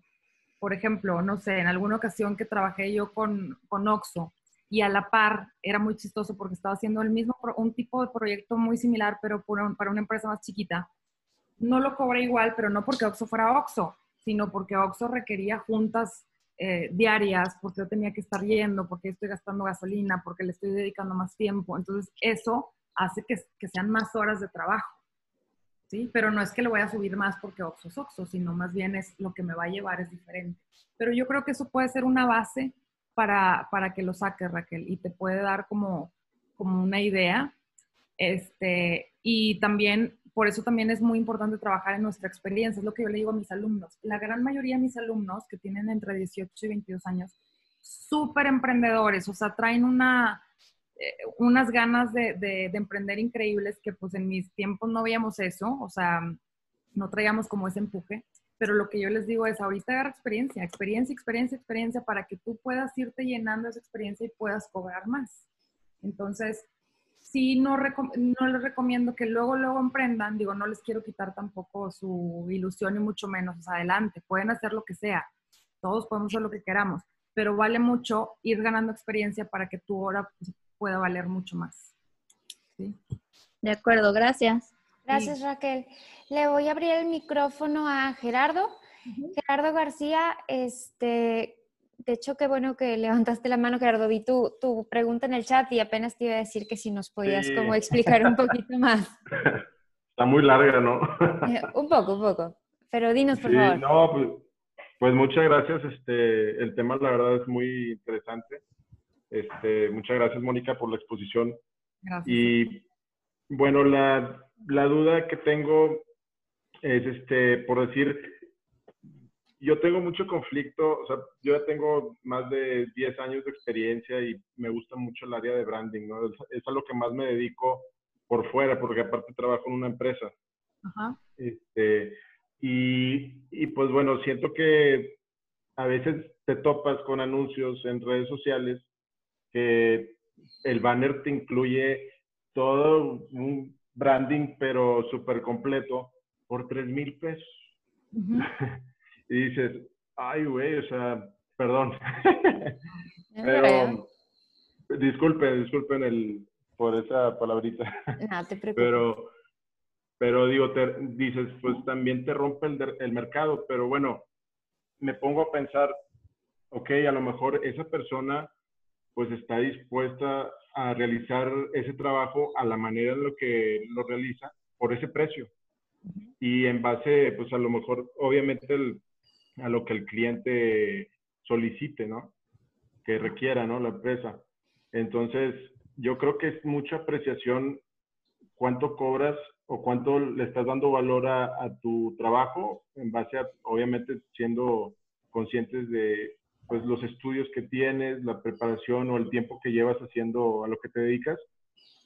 Y, y pues, este, cuánto estás dispuesto a percibir por, por cumplir a detalle y ya habiendo escuchado al, al cliente, ¿no? Claro, o sea, de entrada ahí, por ejemplo, lo que tú vas a ofrecer, que si me dices que tienes más de 10 años de experiencia, con lo que ofrezca esa persona que está cobrando esos 3 mil pesos, es completamente diferente. El valor es completamente distinto. Y habrá, hay clientes que quieren eso porque no les alcanza para más. Entonces, hay mercado para todos. Entonces, tú no te preocupes por eso. Es como la, analogía del nutriólogo, y perdón que insista con eso, pero creo que lo, muestra muy bien. Pues, ¿cuántas dietas por internet hay? Que hasta te va preguntando, sí, ¿cuánto pesas? ¿Cuántos tienes? ¿Cuánto mides? Bla, bla, y te mandan tu dieta gratis. Entonces, pero, nunca... ¿Perdón? No, digo express, servicio express, ¿no? Servicio express. Y nunca, nunca va a ser lo mismo que tú vayas y que te conozca y que te hagan un plan así a tu, a, tu medida. Pero hay gente que no quiere eso a la medida, hay gente que quiere algo bien rápido. Entonces, tampoco tenemos que enojarnos por eso, porque sí, es normal que te enoje de que ching, lo están vendiendo a 500 pesos cuando yo tengo mucho más experiencia. Pero finalmente también eh, no, o sea, no hay que clavarnos tanto en eso porque va a haber y no se va a quitar. O sea, yo creo que eso en todas las áreas, no, no es nada más en el diseño ni en, ni en lo creativo. En todas las áreas hay quien malbarata las cosas, pero también hay mercado para todos. Ahora, tú ponte a pensar también siempre que normalmente, no siempre, pero normalmente esos, esos brandings pues no están bien ejecutados, están, están hechos con técnica nada más y no están pensados como en resolver como lo que estamos hablando. Imagínate que le hacen el branding a X restaurante que acaba de abrir. Si le va bien a este restaurante, te va a buscar a ti después. O sea, porque no funcionó tu branding. O sea, conmigo han, llegado infinidad de negocios que tenían un branding horrible porque lo compraron a lo mejor a alguien que ni siquiera lo dominaba, que ni siquiera les preguntó qué querían y les cobraron, eh, no sé, 500 pesos y luego te buscan a ti porque ya quieren algo profesional. Entonces nosotros tenemos que estar muy seguros de lo que ofrecemos, de lo que hacemos y saber que eso ni siquiera es tu competencia. También de entrada, si tú defines tu mercado, como lo dijimos, tal vez al mercado al que esa persona le está hablando es otro completamente distinto y no tendrías tú por qué preocuparte porque no es el mercado tuyo. O sea, a lo mejor por la experiencia que tú tienes, tal vez ya vas, no sé, voy a poner un ejemplo, pero pues para pymes o para corporativos, y tal vez esa persona pues va empezando y no tiene experiencia y lo está haciendo para gente también que vaya empezando y que no tenga experiencia. Entonces son mercados completamente distintos con, con el que ni siquiera te tendrías que preocupar porque no estás en competencia con ellos. Así es. Este, perdón, Gerardo, tuve que silenciar tu, micrófono. Si, si, hay alguna otra aclaración, vuélvenos a, levantar la mano y, lo, abrimos. Este, Javier Rodríguez nos pregunta, ¿qué significa Crater Labs? Crater, ok. Crater viene, así como les decía, que para mí la marca es como el ADN que sale de ti y sale de tu mercado y tienes que juntarlo y en base a, ese, a lo que sacas, de cuenta, yo junto, yo defino, tengo todo un proceso como para desarrollar una marca, ¿no? Y entonces es, primero tengo que hacer como una introspección en mí o en el caso del, del emprendedor con el que voy a trabajar, de todos sus atributos funcionales, emocionales, qué impacto social quiere tener, qué significa para él su negocio, bla, bla, bla, bla. Y sacas algo, ¿no? Y luego con el mercado, qué quiere el mercado, qué busca, qué siente, bla, bla, bla. Crater es el proyecto que va para creativos, acuérdense. O sea, no es, con Crater yo no manejo todo lo de la consultoría. Entonces, cuando ya tengo las dos, lo junto y saco un concepto rector. Y ese concepto rector, o sea, bueno, primero como una de, un brand DNA y luego un concepto rector. Entonces, todo lo que me apuntaba eran eh, dos cosas. Una, la parte del impacto. O sea, ¿por qué? Porque una, yo quiero causar un impacto y no un impacto desde quiero cambiar al mundo, o sea, sino con el cliente con el que yo trabajo, yo realmente quiero, eh, pues, pues tener un impacto positivo en su vida. Y a la vez quiero que mis clientes vivan, o sea, ¿por qué quiero causar este impacto? Porque quiero que ellos vivan de esto que quieren, eh, que les gusta hacer. Y a la vez me gusta desarrollar negocios que tengan un impacto también en algo, en alguien más. O sea, no, trabajos que generen valor, no nada más que se hagan porque son bonitos, ¿no? Entonces, como quiero causar un impacto, que a la vez cause un impacto, de ahí de impacto empezamos a hacer como un brainstorming de, de palabras, de ideas, de conceptos. Pero si se fijan, es muy diferente hacerlo en base a eso y no nada más en base a mí o en base a lo que yo ofrezco. Entonces, de ahí viene Cráter, porque pues Cráter es, es impacto. Y eh, me gustó mucho la idea de que pues suena también como creativo, crear, crecer. Para mí, haz de cuenta que yo tengo toda mi filosofía basada en crear, crecer, eh, creer, crear, crecer y contribuir. Entonces se me hacía como que iba muy de la mano. Me gustó todo el concepto como que del espacio, la luna, el cráter, bla, bla, bla. Ya sé que a lo mejor está muy conceptual, pero ustedes me entienden, son puros creativos. Este, y finalmente, la idea que tenemos de cráter eh, con todos estos cursos y asesorías, lo que yo quiero es que se vaya formando como una comunidad. Y finalmente yo sigo dando, por ejemplo, asesorías o consultoría de marca o así. Y quiero poder también empezar a, a pasar como, hacer como conexiones, decir, oigan, a mí me, no sé, me están hablando mis clientes y me están pidiendo web y yo no hago web, pero en mi comunidad de cráter sí hay quien lo haga. Entonces se vuelve como un laboratorio creativo por eso le, le sumamos después el Labs, pero en realidad pues lo fuerte es Cráter y bueno, esa es la historia de, de Cráter. Si se fijan, pues viene como de algo personal, pero también que quiero dar al, a, a mi mercado. Súper, gracias Mónica por la explicación. Y este, Sofía Valdés nos, mm, nos comenta, a veces hay clientes que llegan y te platican un poco de su proyecto y por ende lo que hacemos es mandar una cotización y ya. ¿Tú cómo haces el acuerdo con el cliente para poder generarle esta propuesta estratégica? ¿Acuerdas una reunión previa con ellos? Este, sobre todo porque a veces el cliente como que vive deprisa y lo que quiere es saber como cuánto le va a costar ya. ¿Cómo manejas eso, no? Y eso es súper común y yo creo que cada vez más, o sea, si tú dices una reunión, lo más probable es que te digan que no, porque lo que quieren es la cotización ya. Y es más, yo creo que les pasa también, a mí me pasa mucho que te lo piden nada más por WhatsApp, o sea, ¿cuánto me cobras por esto? Ya, y mándamelo ahorita el precio. Este, entonces ahí lo que yo recomiendo, no todos te van a dar la, eh, la cita, lo que yo recomiendo, nada más haz de cuenta una llamadita, de que te puedo llamar, me regalas dos minutos y entonces hay que saber también qué preguntas eh, preguntar, o sea, hay que ser muy estratégicos. Vale la pena que tengas ya como tus preguntitas que a ti te sirven para desarrollar esta propuesta estratégica. Una puede ser que le hables, oye, te quito dos minutos de tu tiempo y le haces ciertas preguntas, o bien eh, le puedes mandar también de que, mira, te las voy a mandar y contéstamelas. Obviamente, pues para mí es mucho mejor en persona y platicado Ahorita, pues, por ejemplo, ni siquiera se puede eso. Entonces es a lo mejor pues una videollamada y yo creo que después de esto también nos vamos a acostumbrar a trabajar mucho así. O no sé, a lo mejor salimos y, tenemos más ganas de vernos en persona. No sé, por eso digo, no, no sé qué va a pasar, por eso no sé qué estrategia eh, hacer. Creo que puede haber hacia los dos lados. Pero una llamadita, o sea, ahorita ya es muy fácil de que ya te puedes conectar y platicamos para que nos platiques bien. Ahora, siento que eso también, a veces nos da miedo, como que no, es que tengo que mandar la cotización ya porque si no me van a decir que no. Pero a veces hasta se puede ver muy profesional. Imagínense, le habló a cinco diseñadores para pedir cotización y eres el único, la única que le dices, oye, nada más quisiera hablar contigo para entenderte. Y hay que empatizar mucho, sin fingir obviamente, pero por ejemplo, si te está hablando de su proyecto, pues emocionate con el proyecto, o sea, que, ay, mira, qué padre. O sea, les pongo un ejemplo también. Tengo un cliente que hace productos eh, veganos y naturales, jabones, champús y bla, bla, bla, etcétera. Y entonces esta persona llegó conmigo porque su diseñador, increíble, con una técnica increíble, y le hacía cosas buenísimas, no voy a decir marcas, pero hacía cosas increíbles pero resulta que era súper hater con los, con los veganos y en su, en su página web publicaba como muchas burlas hacia los veganos.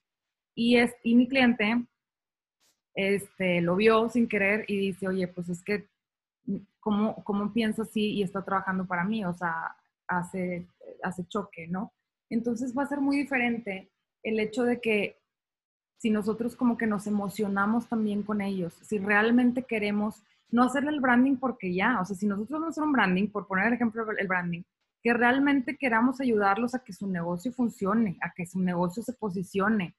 Y muchas veces lo que hacemos, y es normal también por la prisa y todo, diseñas, entregas el logo y va y no vuelves a saber de, de, tu cliente. Hay que estar ahí, llamar, oye, ¿cómo, ¿cómo te fue? ¿Cómo está funcionando? ¿Qué te pareció? Entonces, sí mostrarnos un poquito más eh, interesados. Entonces, ¿cómo lo puedes hacer para la propuesta estratégica? Pues obviamente no podemos hacer una propuesta estratégica si no hablamos con el cliente. Entonces, tratar de buscar esos momentitos de una llamada, este, haciéndole las preguntas específicas. Si es cita, pues muchísimo mejor, pero lo que se pueda, que demuestre como esta calidez y no el trato tan frío. Súper bien. Muchas gracias, Mónica. Y ya bueno, por, por último, una última preguntita para terminar seis y media. Ya este, nos extendimos un poquito más. Gracias este, a, todos por sus preguntas, creo que ayudan mucho a enriquecer la plática. Este, Luis, nos, mm, Luis Alba este, nos pregunta eh, este tema de los cambios eh, que habíamos platicado un poquito, ¿no? O sea, ¿cómo puedes manejar con tus clientes los cambios a, a, su trabajo cuando en su proyecto estimaba ya, o sea, aquí ya estamos hablando de, ya tú habías estimado cierto número, a lo mejor ya lo habías platicado con el cliente y ahora está rebasando ese número de, de cambios, ¿cómo lo manejarías? Ok, yo creo que también ahí es bien personal.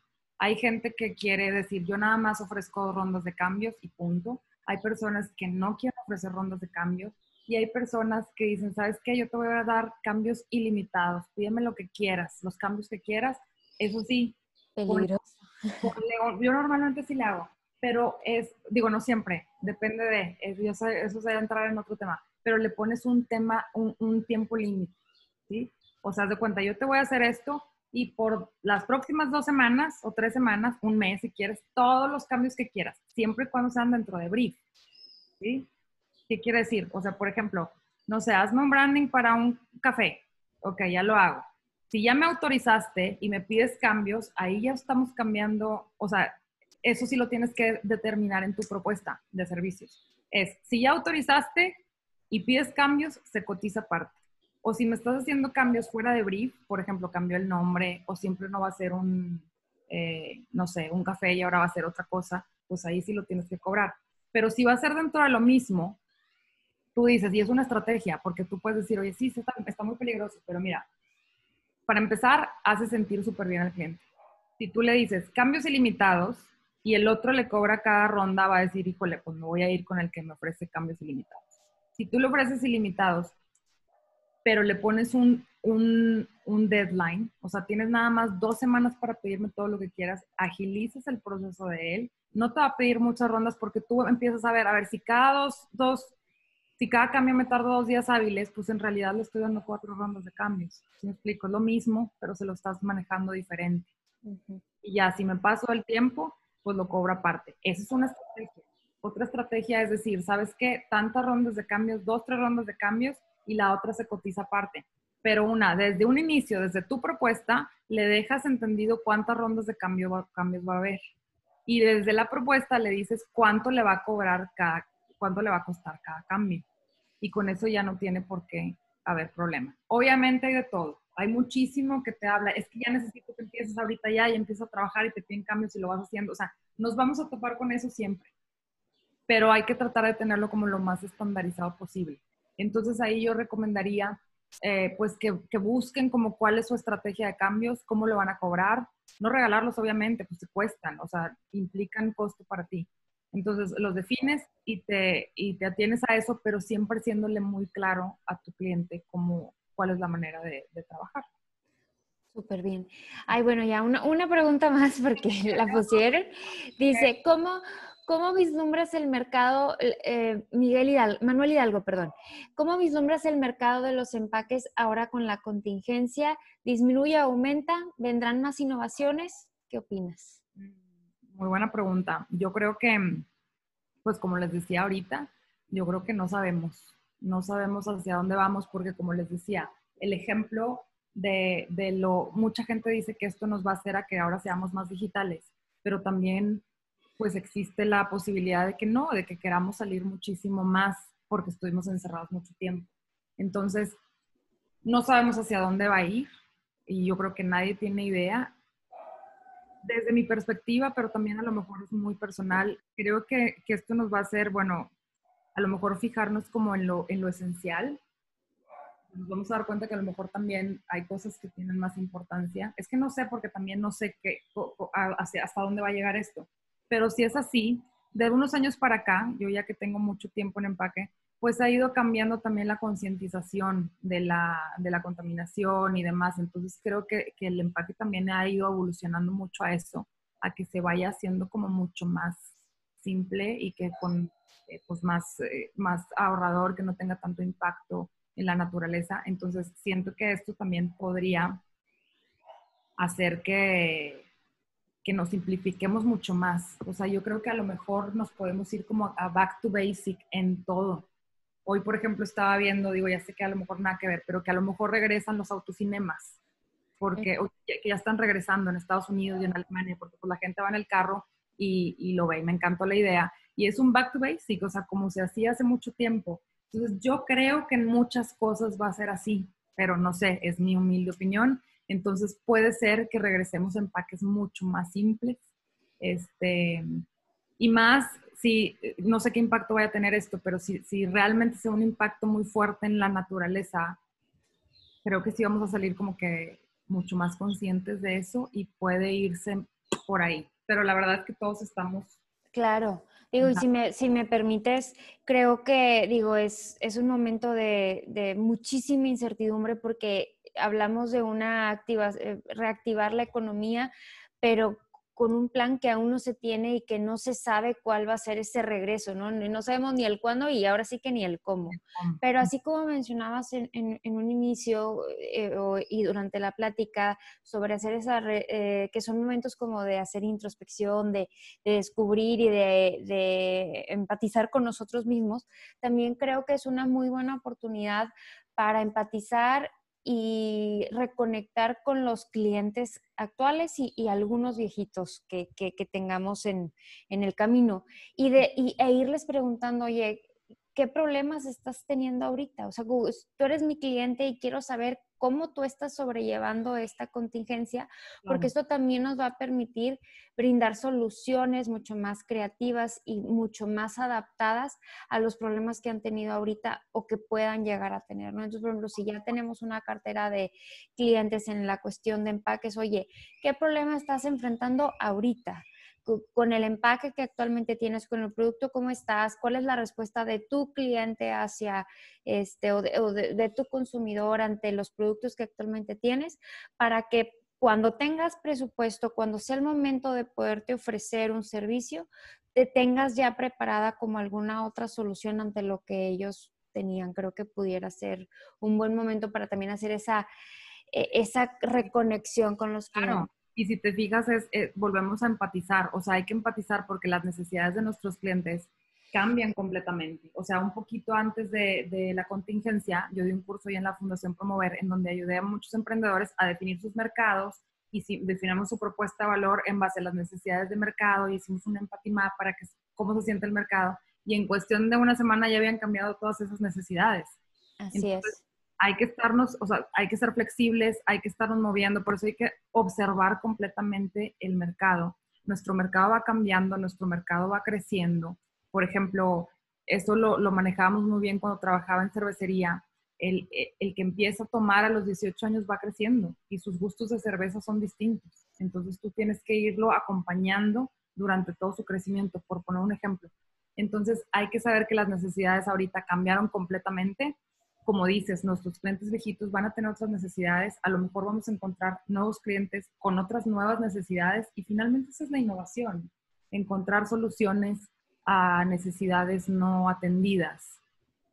Y, y, creo que es una muy buena oportunidad como para lo que dices, como para reconectar y a lo mejor ahorita no hacer nada. Creo que ahorita no estamos en el momento de tomar decisiones drásticas de qué hacer, sino más bien eh, el ahorita, a ver, vamos viendo, vamos empatizando, vamos teniendo esta introspectiva y ya cuando pase, pues ya decidimos qué, qué, hacer, no es mi punto de vista. Exacto, sí, son, son momentos complicados para tomar decisiones importantes, creo que es cuestión de, de, de tener un poco de paciencia.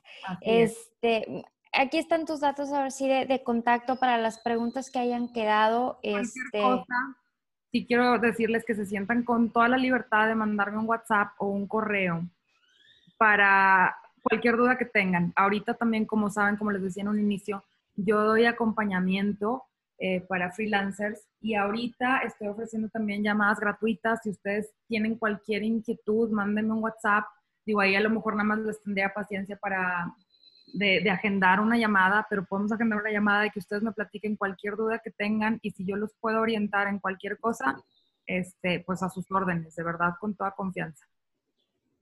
Súper bien. Mónica, de verdad, muchísimas, muchísimas gracias por tu tiempo. Esta sesión la estuvimos este, grabando, tanto la presentación como la parte de las preguntas. Se la vamos a hacer llegar a los, a los participantes. Este, si no tenemos su correo así, pueden ir dejándolo en el chat para nosotros tomar nota y hacerles llegar este, esta, la, presentación. Eh, por si entraron un poquito más tarde y se perdieron de la primera parte, por ahí vi, eh, Marcela, no sé si todavía estés conectada, pero Marcela Quintanilla nos decía, oye, es que me perdí un slide, este, no te alcanzaba a contestar, Marcela, pero eh, vamos a enviar toda esta información. Y este pues muchas, muchas gracias a todos. Este, con esto damos por terminada, por, terminada la sesión del día de hoy. Y este, también si tienen este, sugerencias de otros temas que, les gustaría escuchar, pues por favor también pónganlos en el chat este, para, para poder ofrecerles también este, otro contenido. Mónica, muchas gracias por tu tiempo. No, hombre, muchísimas gracias a ti por la invitación y cualquier cosa aquí seguimos en contacto para ti y para todos. Gracias por su tiempo. Muchas gracias. Nos vemos. Hasta luego. Bye. Bye.